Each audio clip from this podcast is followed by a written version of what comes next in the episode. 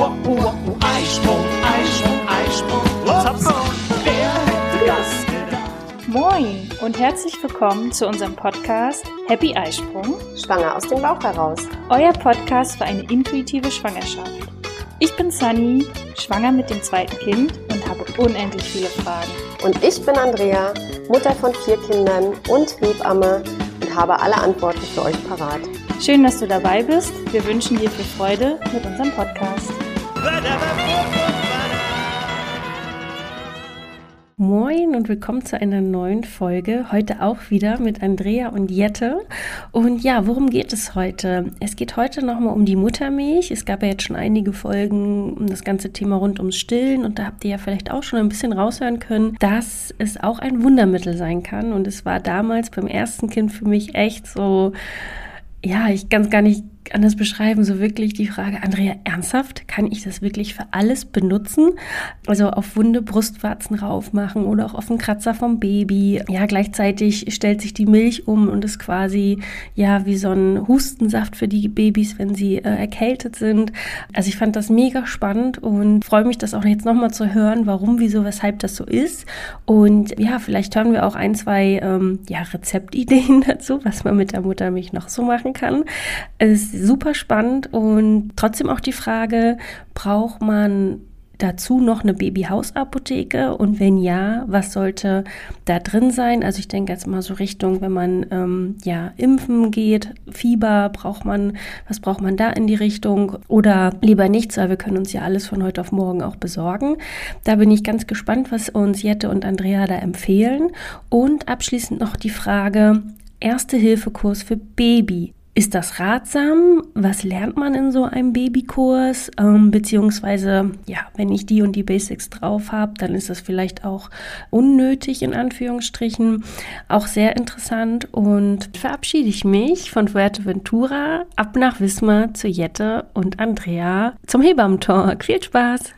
So, hallo und äh, herzlich willkommen. Schön, dass ihr wieder eingeschaltet habt. Äh, wir sitzen hier gerade wieder in unserer Praxis äh, bei fast Sonnenschein und frühlingshaften Temperaturen. Es ist super schön gerade draußen. Ja, und mit mir sitzt wieder Jette hier, weil Sunny sich noch etwas gut gehen lässt auf Fuerteventura, die letzten Züge dort genießt.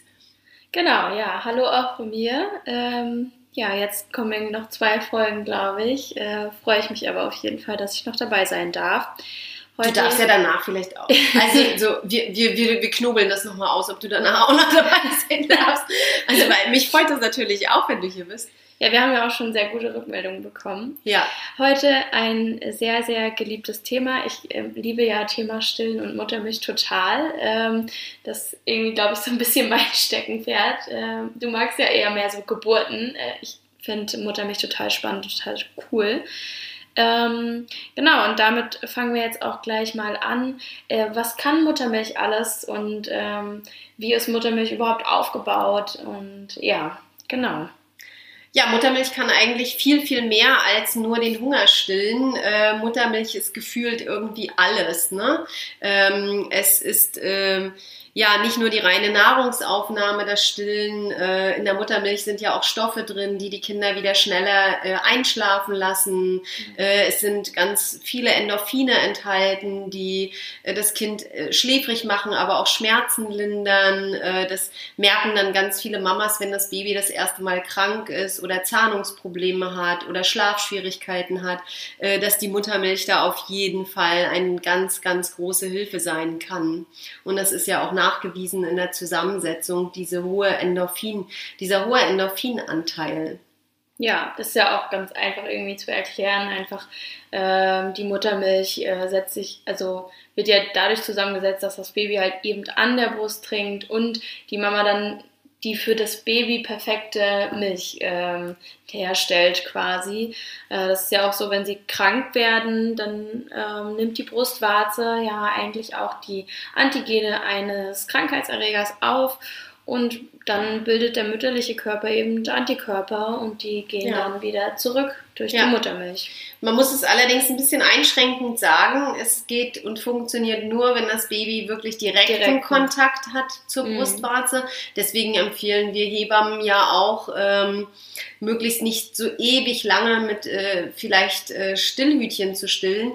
Es kann durchaus sein, dass der ein oder andere am Anfang vielleicht auch noch auf äh, dieses Stillhilfsmittel angewiesen ist, aber man sollte dann schnellstmöglich äh, versuchen, auch äh, das Stillhütchen wieder wegzulassen, dass das Baby wirklich immer unmittelbaren Kontakt mit diesen sogenannten Bartolini-Drüsen hat. Das sind diese kleinen ja, Drüsen um die Brustwarze herum und die einfach auch äh, ganz speziell dafür sind, äh, diese Antigene vom Kind aufzunehmen und äh, in die mütterliche Blutbahn zu, äh, zu transportieren. Genau, und natürlich funktioniert es dann auch nicht so richtig, wenn man nur Milch abpumpt. Das Ja. geht natürlich auch nicht. Es sei denn, die Mama ist selbst genauso krank wie das Baby, dann ist ja klar, wenn die die gleiche Erkrankung haben, dass sie dann auch gewisse Antikörper bildet. Und das geht ja sofort aufs Baby. Deswegen ist auch irgendwie häufig eine Frage, äh, finde ich, wenn man selbst krank ist, ob man dann weiter stillen darf. Also ja, auf jeden Fall. Absolutes Ja, genau. Weil man gibt sofort, egal ob das Baby krank ist oder nicht, man gibt sofort seine Antikörper weiter. Und gerade jetzt in Corona, glaube ich, ist es auch einfach super, super wichtig, dass auch Frauen, wenn sie Corona haben, weiter stillen. Unbedingt. ja. Damit sie eben die Antikörper auch direkt zum Kind geben und die vielleicht gar nicht ganz so doll erkranken. Und das ist ja auch das, was man heutzutage schon mittlerweile in Studien auch nachweisen konnte, dass selbst wenn die Mama geimpft ist in der Stillzeit, auch äh, ihr Immunsystem, wenn es dann Antikörper bildet, dann diese Antikörper auch weitergibt über die Muttermilch zum Baby. Und ich habe tatsächlich, als es noch so ein bisschen frisch war mit Corona und wo alle noch sehr, sehr ängstlich waren, habe ich immer zu den Stillmuttis gesagt, hey, lass doch einfach ein bisschen Milch rauslaufen und gib deinem großen, gib doch Ja, dem Geschwisterkind einfach auch ein bisschen Milch, damit, äh, wenn die, weil die Kinder waren noch zum Teil zu klein zum Impfen Ja. und äh, so konnten äh, wenigstens die Antikörper von der Mama auch vielleicht noch an die Geschwisterkinder weitergegeben. Was für das unterm Strich für einen Effekt hatte, wusste man nicht, aber die Mamas Aber- waren froh, äh, etwas Genau. zu tun. Ne? Und es ist auf jeden Fall ja einfach in der Milch enthalten. Und Ja. äh, es kann auf jeden Fall nicht schaden. Und so schlecht schmeckt Muttermilch ja an sich auch nicht. Also es ist eigentlich ja nur wie, süß. äh, wie süßes Wasser so Ja. ein bisschen. Ähm, und für die Großen macht man ein bisschen Kakaopulver rein und dann äh, Ja. trinken die das auch. Oder ein äh, Muttermilcheis. Genau, genau. Ja, auch das zum Beispiel ein äh, gutes Stichwort, Muttermilcheis, ähm, weil Sunny uns ja auch nach Rezeptideen gefragt hat. Kann man auf jeden Fall sehr gut mal Zahlungsbeschwerden benutzen. Mhm. Ähm, ja, kann man einfach so ein kleines Eis mit Muttermilch machen. Ja. Am besten mit einem lutschen kleinen lassen. Stiel und die Kinder dann immer mal ein bisschen dran lutschen Genau. lassen. Ne? Ja. Ja, gibt ja heutzutage schon so kleine Förmchen dazu. ja, genau. Ja. Mhm. Ja, was kann Muttermilch ansonsten noch? Ähm, es ist auf jeden Fall, was viele, viele Babys haben in den ersten Tagen, sind gatschige Augen. Ja. Das sind die Tränenkanälchen, die nach und nach frei werden. Und also Babys weinen ja noch nicht, die produzieren noch keine Tränenflüssigkeit und die Tränenkanälchen sind auch noch verstopft. Und wenn die dann frei werden, die Tränenkanäle, dann haben viele, viele Babys so ein bisschen gatschige Augen. Das sehen die Mamas. Manche Kinder haben tatsächlich so verklebte Augen, dass sie sie gar nicht richtig aufbekommen. Und wir empfehlen dann immer, die Augen einfach mit äh, etwas abgekochtem Wasser auszuwischen und tatsächlich einen Tropfen Muttermilch nach dem Genau. Stillen einfach mal ins Auge zu machen oder mit einer Wattekompresse, die man beim Stillen vorgelegt hat, äh, das Auge ein bisschen auszuwischen. Ja, das finde ich auf jeden Fall immer eine super, super Idee, bevor man auf irgendwelche Augentropfen zurückgreifen Genau. muss oder wirklich, also manchmal ist es so, dass von den Kinderärzten dann antibiotische Augentropfen verschrieben Ja. werden, aber es ist in, in, in ganz, ganz, ganz vielen Fällen überhaupt gar nicht notwendig. Ja, genau. Und wozu es auch immer noch super gut ist, finde ich, wenn die Kinder so erkältet sind und verstopfte Nasen haben. Ja. Dafür ist Muttermilch total super. Also man kann dann eine kleine Pipette aus der Apotheke holen und da ein bisschen Muttermilch raustropfen. Und meistens kommt wirklich dann der ganze Schleim aus der Nase raus und äh, sie können auch viel, viel besser direkt schon atmen. Das hat auch einfach den ganz einfachen Hintergrund, dass Muttermilch eine antibakterielle Wirkung hat. Ja, es Und- wirkt desinfizierend, ja. Ne? Deswegen kann man Muttermilch auch bei äh, ganz vielen Hautproblematiken einsetzen. Wenn die Kinder zum Beispiel ganz viele Pickelchen haben oder mal sehr aufgescheuerte Stellen. Hm, Ich denke da immer an die ganz dicken Babys, wenn die so ihre Ja. Halsfalten, äh, wenn es da schnell rot wird und sie so ein bisschen fast entzündliche Prozesse haben auf der Haut. Ähm, da hilft auch ganz, ganz lange Zeit, hilft da Muttermilch super gut ähm, bei den Pickelchen oder eben auch bei diesen wunden Stellen. Auch Ja, bei einem wunden bei einem Po Wund, genau. kann man das auch sehr, sehr gut, also gerade die Frauen, die sehr viel Muttermilch haben, können. Du hast das ja auch gemacht. Bin so, da war ich ein bisschen neidisch. Ich hatte auch immer so viel Milch und du konntest immer deine Milch mit den Milchauffangschalen konntest du Ja. immer ganz wunderbar auffangen. Ich hatte diese Möglichkeiten nicht. Ich habe mir dann immer ein Glas untergehalten Ja. und habe das mit rauslaufen lassen. Aber heutzutage gibt es tatsächlich von der Firma Medela so eine Milchauffangschalen, die man sich dann einfach in den BH mit reinlegt. Und wenn man das Baby dann auf der einen Seite stillt, kann auf der anderen Seite die Muttermilch ganz wunderbar in diese Milchauffangschalen laufen. Und man kann es dann einfach umkippen. Ja, du Ja. hattest immer dein Glas da stehen Glas, genau. und äh, hast es dann einfach umgekippt und dann kann man diese Muttermilch natürlich auch äh, äh, haltbar machen, indem man es in kleinen Eiswürfelbeuteln einfriert. Wenn man es nicht zum Füttern nehmen möchte, dann ist das völlig in Ordnung in Eiswürfelbeuteln und äh, dann kann man es klein, in kleinen Portionen einfach dann nachher auftauen, wenn man Bedarf hat, weil das Baby eben einen Schnupfen hat oder Hautprobleme hat. Ja. Genau, oder auch ganz einfach, wenn man es äh, nicht für sowas benutzen möchte, ähm, fürs Badewasser. Wenn die Ja. Kinder auch so ein bisschen rauere Haut haben, kann man das auch da sehr, sehr gut benutzen. Oder auch einfach so, weil sie danach sehr, sehr schön weiche Haut äh, haben meistens. Hm. Und was ich auch immer gemacht habe, häufig, wenn äh, Malia einen bunten Po hatte, einfach die Stilleinlagen zum Abwischen des Po's benutzt, weil Genau. es auch einfach häufig so ist, wenn die, wenn der Po anfängt, so leicht rot zu werden Hm. Und man dann ein bisschen Muttermilch drauf macht, ist es meistens nächsten Tag schon wieder weg. Ja, Genau, wenn man da gleich handelt quasi, dann hilft das auch mit Muttermilch ganz, ganz schnell und gut. Ja. Ja, Muttermilch ist also ganz, ganz viel. Ähm, Ja, natürlich hat Muttermilch natürlich auch seine Grenzen. Also es hilft natürlich nicht bei allen Sachen. Sunny hatte ja auch gefragt bei Impfungen, was man äh, noch so brauchen könnte. Natürlich äh, kann Muttermilch nicht das Fieber senken. Das Nein. auf keinen Fall. Ähm, genau, gerade bei Impfungen, ähm, das hat ja die Mama dann in dem Moment auch nicht bekommen oder so und dementsprechend kann man da auch nicht irgendwie dagegen wirken. Da braucht man dann auf jeden Fall eine sehr gut, äh, gute Hausapotheke, die man Ja. zusätzlich noch zu Hause hat. Genau. bei den Kinderärzten wird ja dann oft fiebersenkende Mittel gleich mit verschrieben. Ja. Mm, Man kann natürlich auch äh, die, die Impfung homöopathisch begleiten. Auch da Ja. gibt es einige homöopathische Mittel, mm, die man unterstützend den Kindern geben kann. Mir fällt da jetzt zum Beispiel Thuja ein, ähm, aber da kann man sich ja an anderer Stelle auch nochmal entsprechend beraten lassen. Ja, Genau. Ähm, was ich aber auch nochmal ganz wichtig finde zu sagen, Muttermilch ist ja auch nicht immer gleich. Muttermilch passt sich sehr, sehr stark den Bedürfnissen der Kinder an. Und äh, gerade nachher, wenn die so in die Kita gehen, finde ich es auch irgendwie super wichtig, nebenbei stillend irgendwie noch zu begleiten, wenn man äh, noch stillt und stillen kann. Weil man heutzutage weiß, dass die Muttermilch äh, dann wieder fast so reichhaltig ist wie das Kolostrum ähm, und äh, wieder genauso viele Antikörper hat und äh, genauso ja, reichhaltig ist einfach. Weil die Kinder ja häufig äh, schon viel essen, gerade tagsüber und dann eigentlich nur noch nachts stillen und ja auch nicht mehr ganz so viel. Und ähm, da bildet sich das dann ungefähr genauso wieder zurück wie das Kolostrum. Da gibt es ganz, ganz viele Studien mittlerweile zu. Genau. Ja, auf jeden Fall ist es wertvoll. Und wenn man, äh, also die Mamas, die schon ein Kind äh, in die Kita-Eingewöhnung oder durch die Kita-Eingewöhnung gebracht haben, äh, die wissen ja auch, wie oft die Kinder am Anfang, wenn sie Ja. dann in so einen großen Pool an Krankheitserregern kommen, äh, wie oft sie dann äh, äh, krä- kränkeln Ja. oder eben, das ist ja auch ganz typisch, dass kleine Kinder so im Alter von eins bis drei oder vier ständig mit einer Schnotternase rumlaufen. Ja. Ja. Aktuell ist es natürlich auch ein bisschen schwierig. Äh, Ich bekomme das jetzt bei euch beiden ja mit, äh, dass äh, Malia ja ganz, ganz oft gar nicht in die Kita gehen kann, weil Ja. sobald sie eine Schnoddernase hat, darf sie dann nicht. Das heißt, den Kindern fehlt natürlich auch ein bisschen dieser Kontakt zu anderen Kindern und der Kontakt vor allem auch zu etwas abgeschwächteren ähm, Krankheitserregern.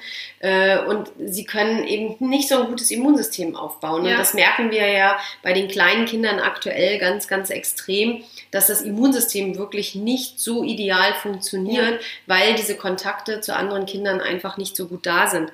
Und da ist die Muttermilch auf jeden Fall eine gute Unterstützung und ein guter Begleiter auch noch in der Kita-Eingewöhnung. Und ähm, die Muttermilch macht natürlich auch eine gute Basis für das Immunsystem des Kindes Ja. sowieso.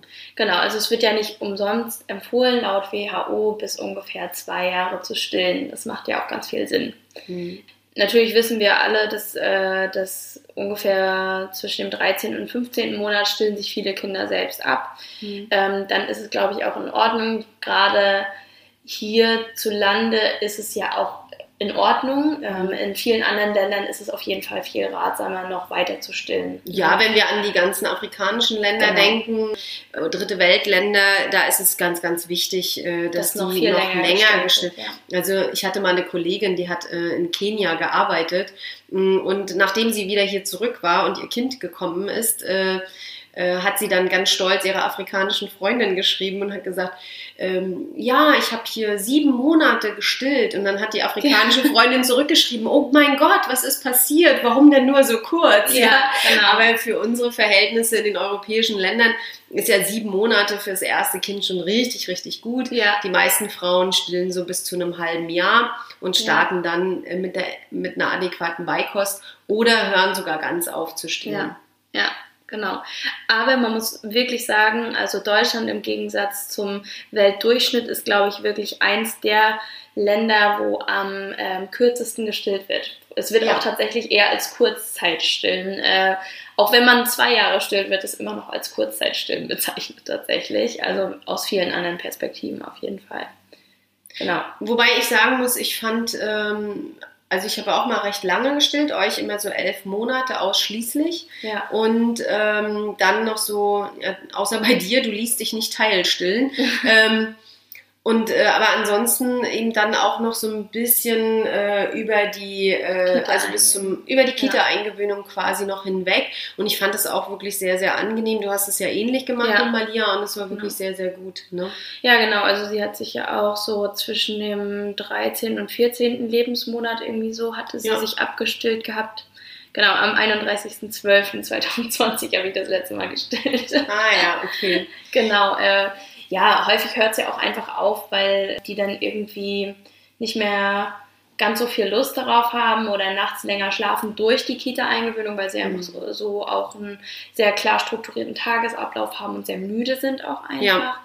Und äh, ich glaube, dann ist es auch einfach in Ordnung. Hm. Generell muss man aber sagen, es ist ja, sollte für beide Parteien immer angenehm sein. Genau. Ja. Stillen nach Bedarf heißt ja nicht nur nach Bedarf der Mama, sondern Genau. auch nach Bedarf des Kindes. Und äh, da müssen schon beide mit fein sein, wenn es dann sich, wenn das Stillen dann in die Endzüge geht. Ne? Gut. Ja, Sunny hatte dann hier nochmal nach Rezeptideen gefragt. Wir hatten ja schon das Muttermilcheis, also zur Linderung von Zahnbeschwerden. Ja, ich weiß nicht, ob du äh, das vielleicht auch sogar gemacht hast. Man kann natürlich Muttermilch auch ganz wunderbar sammeln, ähm, um damit die ersten Breichen vielleicht sogar zu kochen. Ich habe mir das immer portionsweise so in 100 Millilitern abgefüllt in Muttermilchbeuteln und das war tief gefroren bei, ähm, bei uns im Gefrierfach und habe dann immer diese diese Muttermilch genommen, um einen Milchbrei, Haferflocken oder Hirse oder ähm, äh, aufzukochen und auch um habe auch immer kleine Eiswürfel noch parallel gehabt als Fettanteil in der in den Gemüsebreien. Hm. Also dafür fand ich das auch richtig richtig gut. Genau, ja, nee, ich habe das nicht gemacht. Obwohl du auch so viel Milch hattest, das hättest du es auch ganz Ähm, leicht machen können. Ja, aber ich habe es aber nur die ersten Monate aufgefangen und dann gleich auch immer fürs Baden und so weiter benutzt. Ähm, aber Malia hat ja von Anfang an äh, am Tisch mitgegessen, am Familientisch mitgegessen und äh, dementsprechend gab es bei uns keinen Brei. Bei uns gab es auch nur morgens und abends mal so einen kleinen Milchbrei. Ansonsten habt ihr, ihr wart ja alt genug, ihr habt ja auch Ja. am Tisch mitgegessen. Ne? Aber ja, gerade die Frauen, die eben frühzeitig vielleicht auch mit, äh, mit der Beikosteinführung starten wollen und den Weg über Breie gehen wollen, ist das auf jeden Fall auch eine tolle Idee, Ja. äh, wenn man eben von Anfang an immer ein bisschen Milch mit auffängt mh, und parallel sammelt, damit man nach hinten raus vielleicht noch ein bisschen was hat. Genau, und einfach eine gute Milchalternative. Auf jeden Fall, na die beste, ne? Die beste Milchalternative, die man haben kann. Äh, Ja, weil die Kinder einfach zusätzlich ja auch noch ein paar andere Nährstoffe bekommen als durch Ja. normale Milch. Ne? Ja. Das muss man ja auch klar sagen. Ich ähm, habe das auch irgendwann mal gehört, ähm, dass man ab sechs Monate ja einfach normale Kuhmilch nehmen kann statt oh mein Gott, oh mein Gott, nein. Oder statt. Muttermilch. Und äh, da habe ich auch geschluckt. Ja. Ähm, also äh, nein, auf gar keinen Fall. Äh, man kann nicht einfach Milch aus dem Tetrapack mit Muttermilch ersetzen. Das geht Nein. nicht. Nein, Ähm, beziehungsweise andersrum Ja, äh, das ersetzen. kriegen die Kinder noch nicht gut verdaut. Nee. Und da ist ja auch nichts mehr drin. Also machen wir uns nichts vor, die Milch aus dem Supermarkt, da ist ja Nee. nichts an Nährstoffen drin, die Nee. wir irgendwie bräuchten. Also es ist ja wirklich, ja, es ist ja auch fettreduziert in den meisten Fällen, Ja. haltbar gemacht Ist und ja auch gar äh, keine Frischmilch. genau, mehr. Ja. dementsprechend auf jeden Fall keine Alternative zu Muttermilch. ja, hast du Muttermilch ansonsten zu irgendwas äh, benutzt? Zum Backen, Kochen? Ich weiß, mein Mann hat äh, damals immer gesagt, äh, mein Ex-Mann äh, hat damals immer gesagt so, ja, aber nicht, dass du mir die Milch mal aus Versehen in den Kaffee äh, tust. Äh, und da habe ich gesagt, habe es tatsächlich mal versucht, aber das flockt. Also Ja. das, man sieht es sofort, wenn man Muttermilch in den Kaffee tut. Also es Ja. funktioniert nicht so gut. Nö, Du also hast es aber auch gegessen, äh, getrunken, ne? Ja, ich habe es probiert auf jeden Fall, aber erst nachdem das alle anderen auch irgendwie probiert ich nicht, hatten. ich nicht. Ich, äh, nee, ich mochte Also das überhaupt äh, nicht. Miller hat es auf jeden Fall auch probiert ähm, und äh, mein Ex-Freund hat es auch probiert und ja, danach habe ich es erst probiert. Aha. Und? Aber es ist wirklich, also es schmeckt wirklich wie äh, süßes Wasser. Also es ist Ja. ja sehr, schon sehr wässrig im Gegensatz zu normalen Milch, Mhm. Ähm, aber sehr süß. Ja. Ich glaube, es kommt aber auch äh, drauf an, was man so isst. Ja, auf jeden Fall. Kommt es Ne? drauf an, was du isst. Weil zum Ja. Beispiel können Babys ja auch den, wenn du sehr viel Knoblauch gegessen hast, können die auch den Knoblauchgeschmack aus der Muttermilch Ja, genau. rausschmecken. Ja, und es ist ja auch so, ähm, dass wir durch äh, den Geschmack der Milch auch irgendwie geprägt werden für unser Essverhalten irgendwie. Ne? Ja. Also wenn man sehr viel Schokolade isst, dann machen das die Kinder wahrscheinlich auch. Ja, na, das ist ja schon, du wirst ja schon auch, äh, wenn äh, die Mama so Präferenzen in der Schwangerschaft hatte zu bestimmten, also Ja. wer sehr herzhaft gegessen hat, da weiß man, die Babys stehen dann nachher später auch eher auf herzhaftere Sachen. Das weiß man dann bei der Beikosteinführung, merkt man das dann. Und äh, Mamas, die eben sehr, sehr süß gegessen haben, da haben die Kinder nachher auch eher Präferenzen auf süß. Ja. Was ich auch noch total faszinierend finde an Muttermilch, ähm, es kann super, super viele Farben haben. Ja, Also äh, jede Muttermilch sieht irgendwie ein bisschen anders aus. ja. Also es kann ja so, so sogar so bläulich schimmernd, aber auch rötlich, grünlich. Ähm, Das Mhm. fand ich auch sehr interessant, weil ich das auch mal in Bezug auf Corona gesehen habe, dass die Milch auf einmal dann sehr grünlich wurde. Mhm. Ähm, Weil die bei Mama einer eine frischen Infektion. Genau. bei einer Mama, die eine frische Corona-Infektion Genau. hatte. Hm. Ja. ja. Also da verändert sich halt die Muttermilch auch tatsächlich. Ja, das heißt, man muss halt auch nicht in Panik verfallen, wenn man mal abpumpt und sieht, Ja. oh mein Gott, die sieht ganz anders Ja, aus, genau. als ich das sonst gewöhnt bin. Dann scheint irgendwas im Körper zu passieren. Sunny hatte jetzt auch nochmal gefragt, sollte ich im Vorfeld unbedingt was zu Hause haben? Also da geht es eher in Bezug auf die Hausapotheke. Ähm, ich persönlich würde erstmal mir nichts zu Hause hinlegen, würde mir noch nicht in der Schwangerschaft eine Babyhausapotheke überlegen, ähm, weil primär geht man ja erstmal davon aus, dass das Baby gesund ist und fit ist und dann kann man, finde ich, immer noch was kaufen. Also man geht ja auch nicht davon aus, dass das Baby gleich äh, irgendwie krank ist und gleich den ersten Infekt hat. Ja. Und wenn es dann soweit ist, kann man sich immer noch ähm, aus der Apotheke was holen. Und wie gesagt, man kommt ja auch am Anfang vielleicht erstmal ganz weit mit Muttermilch in die Nase oder ähm, ja, Kartoffelwickel Genau, zum Beispiel. ja, und häufig, äh, wenn es dann so Richtung Fieber und so geht, äh, geht man ja sowieso doch noch mal einmal zum Arzt, wenigstens zum Abhorchen, weil gerade heute finde ich auch, man weiß nie, was es wirklich ist. Mhm. Ähm, und äh, momentan geht ja nicht nur Corona rum, sondern auch diese ganz, ganz schlimmen RS-Viren. Hm. Ähm, und dementsprechend ist es immer ratsam, wenigstens einmal die Kinder einmal abhorchen zu lassen. Gerade bei bronchialen Infekten, also oder Ja. bei, bei Husten, ähm, da empfehle ich das auch immer, äh, dass Ja. die Kinder lieber einmal abgehorcht werden. Nur um sicher zu gehen, nicht, dass man da jetzt irgendwelche starken, schlimmen Medikamente Nein, bräuchte, nein, nein. sondern einfach nur um sicher zu gehen, ob es nicht irgendwie was Schlimmeres sein könnte, was man dann doch wirklich behandeln muss. Ja, Genau. genau. Ansonsten natürlich äh, ein paar Sachen kann man dann später sich auf jeden Fall zulegen. Ich weiß jetzt nicht, inwiefern das äh, vielleicht sogar den Rahmen sprengt. Ich habe da mal eine Hausapotheke aufgestellt. Wir können das ja vielleicht verlinken im äh, das Genau. Handout, das ist ja ganz gut. Äh, Ja. Wir haben das hier bei uns im Müttercafé äh, Erstellt, äh, genau. mal mit den Mamas zusammen erarbeitet beziehungsweise äh, vorgestellt und dass sie wenigstens mal so einen kleinen Wegweiser haben. Und das könnten wir ja auch mit in die Shownotes, so heißt das, glaube ich, äh, Ja. könnten wir das ja auch mit reintun. Dann kam hier auch nochmal die Frage, ist ein Erste-Hilfe-Kurs für Babys ratsam? Und wenn ja, wann? Also ich ehrlich gesagt, wenn ich nicht aus dem medizinischen Bereich wäre, dann würde ich tatsächlich mal einen Erste-Hilfe-Kurs machen, weil ehrlich gesagt ist der Erste-Hilfe-Kurs, den man mal irgendwann für seinen Führerschein, also bei mir zumindestens, wäre das jetzt schon Ewigkeiten her und es wird ja im Rahmen des Führerscheins nicht dann verlangt, dass man alle zwei oder alle drei Jahre einen Auffrischungskurs macht und deswegen, äh, bei, was ich hier manchmal sehe in den Erste-Hilfe-Kursen, dass manche Leute an ihre Grenzen stoßen, um überhaupt eine stabile Seitenlage hinzubekommen. Ja, und gerade einfach in Bezug auf Babys ist es ja auch einfach noch was ganz, ganz anderes. Definitiv. Also ähm, man kann eine Wiederbelebung ähm, nicht von einem Erwachsenen zu einem Kind, das kann man überhaupt nicht vergleichen. nicht. Und auch allein das Auszählen ist ganz anders. Man macht das bei Babys ganz, ganz anders als bei, bei Erwachsenen. Ähm, und dementsprechend ist es auf jeden Fall ratsam, vor allem wenn es vielleicht schon ein bisschen länger her ist, auch ähm, generell es aufzufrischen. Ähm, genau. Und was mir auch häufig auffällt, die meisten Eltern haben auch Angst, wenn es nachher um Beikosteinführung geht.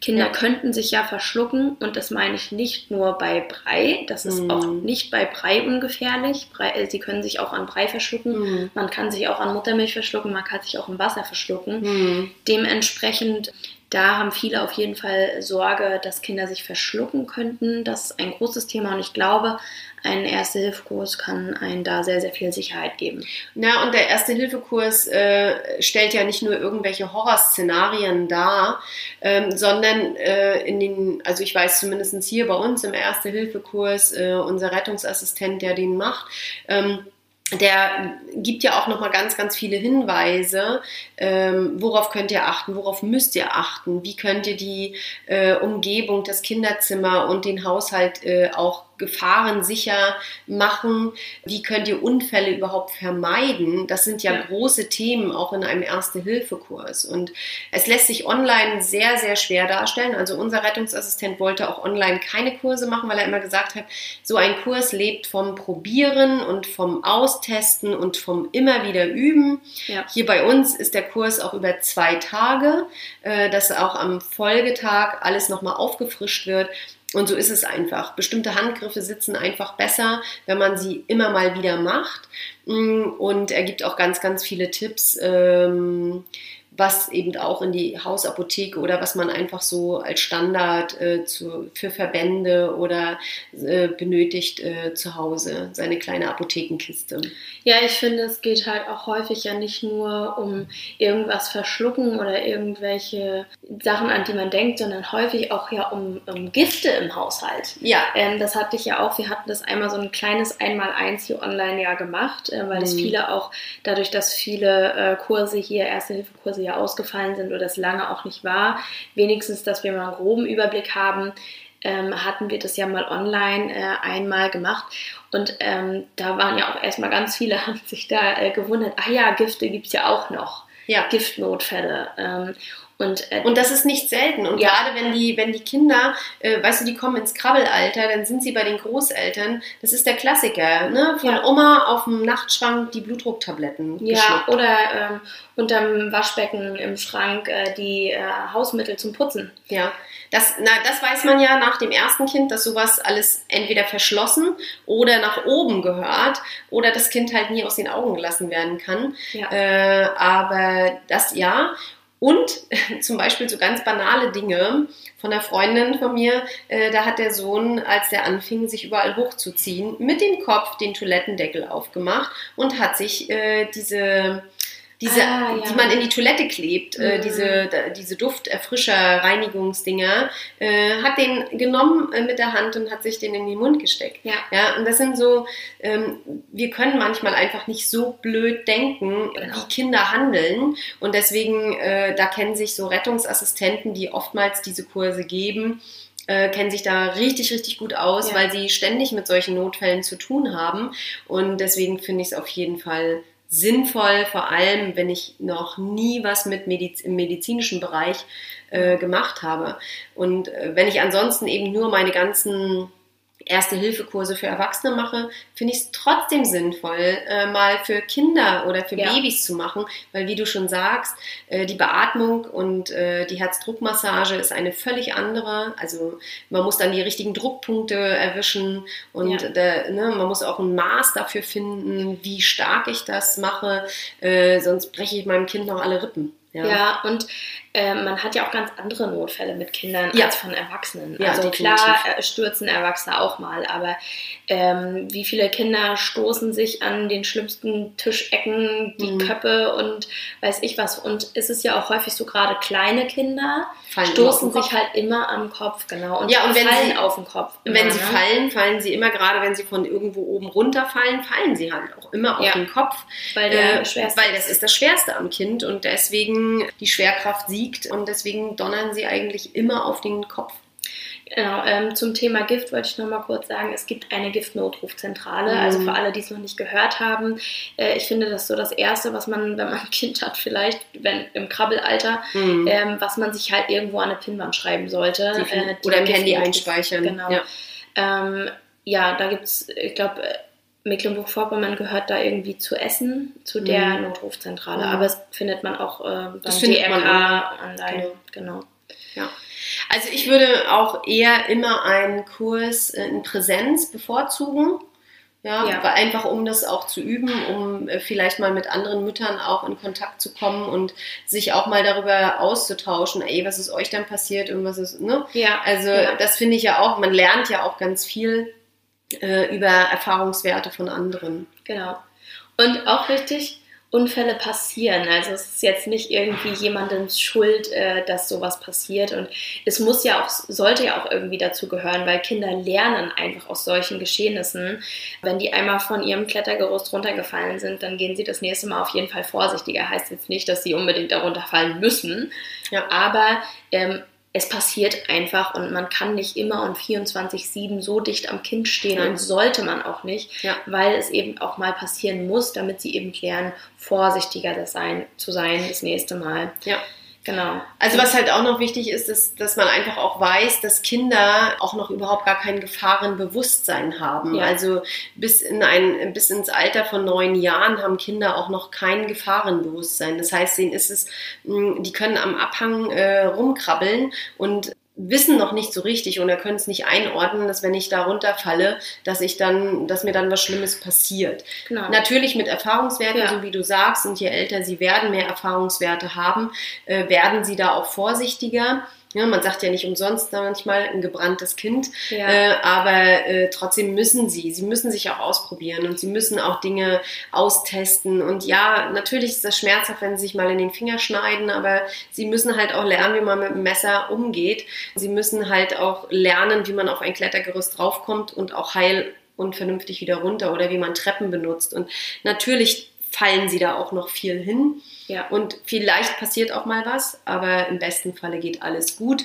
und äh, man kann als Eltern dann, weil man geschult ist, auch vernünftig reagieren. ja, genau. Also Kinder leben einfach im Hier und Jetzt, ne? Ja. Ähm, die gucken nicht darauf, ob da jetzt ein Auto kommt oder eben nicht. Also Genau. Das ist denen auch irgendwie herzlich egal. Ja. Es ist ja auch okay. Dafür sind wir Eltern ja auch grundsätzlich da, beziehungsweise die Person, die dann gerade auf das Kind aufpasst, Genau. dafür ist man ja da. Genau. Hier Wenn war noch die Frage, wann man den machen soll. Also ich ehrlich gesagt finde das tatsächlich sogar schon in der Schwangerschaft ganz sinnvoll. Ja, Also, äh, weil auch ein kleines Baby kann schon mal einen Fieberkrampf bekommen und deswegen finde ich es tatsächlich gut, den auch schon mal in der Schwangerschaft oder am Ende der Schwangerschaft zu machen.